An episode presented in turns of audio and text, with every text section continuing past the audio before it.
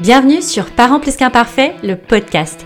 Je suis Emma Lagarigue, maman de deux enfants et coach de vie personnelle et professionnelle certifiée. Dans ce podcast, seul ou accompagné, j'aborde tous les sujets autour du mieux-être émotionnel et mental des parents, sans jugement ni culpabilité. C'est parti pour l'épisode du jour. Je suis ravie d'enregistrer ce premier épisode depuis la reprise de Parents plus qu'imparfaits. On commence dans le dur avec une série de trois épisodes sur la culpabilité. Cette sacrée garce, comme j'aime l'appeler, a tendance à nous gâcher la vie, à nous, les parents plus qu'imparfaits.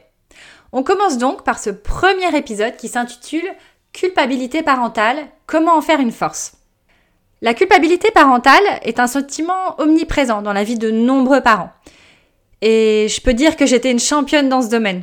On se sent coupable pour diverses raisons, comme ne pas passer suffisamment de temps avec nos enfants, travailler trop, s'accorder du temps pour nous-mêmes, sortir avec nos amis, ne pas aimer jouer au Playmobil avec nos enfants, leur crier dessus, ne pas avoir cuisiné un bon petit plat bio et équilibré, ne pas acheter le jouet ou la dernière paire de baskets à la mode tant rêvée par notre enfant, et la liste peut être infinie. Lorsque la culpabilité parentale devient pesante, elle se transforme en véritable frein à l'épanouissement. Elle affaiblit la confiance en soi, elle diminue l'estime de soi, elle entretient des croyances limitantes et dévalorisantes à son propre égard, je ne suis pas capable, je suis nul, je suis un mauvais parent.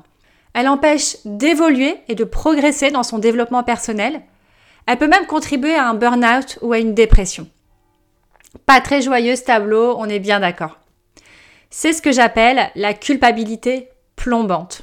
Tu sais, celle où soit tu te sens coupable de quelque chose dont finalement tu n'es pas responsable et qui est hors de ta zone de contrôle.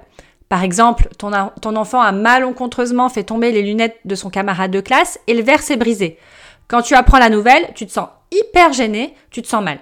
Comme si c'était toi qui, avait eu ce geste malheureux. Soit tu as effectivement une part de responsabilité, mais au lieu qu'elle t'aide à avancer, à progresser, elle te bloque et te paralyse.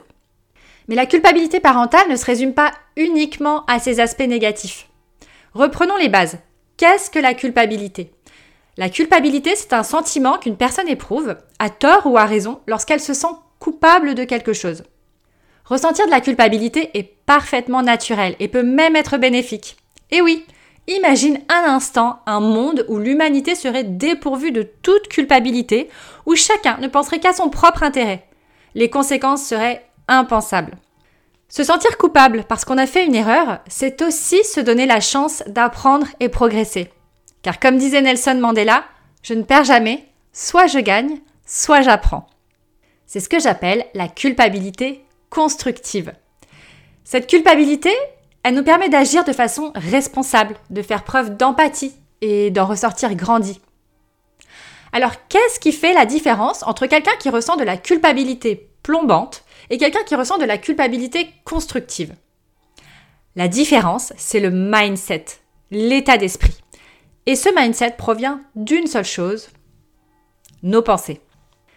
Je te propose à présent quelques questions d'auto-coaching que je t'encourage à explorer lorsque tu ressens de la culpabilité afin de booster ton mindset. Identifie une situation personnelle qui engendre cette culpabilité. Que te dis-tu par rapport à toi et à la situation? Quelles sont tes pensées? Es-tu entièrement et complètement seul responsable de la situation ou y a-t-il d'autres facteurs en jeu? Admettons, tu reconnais être en partie ou pleinement responsable. Chouette, c'est une formidable source d'apprentissage.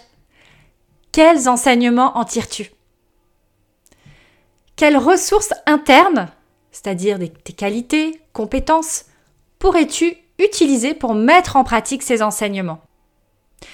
Admettons cette fois que tu n'es en fait absolument pas responsable de cette situation dont tu te sens coupable.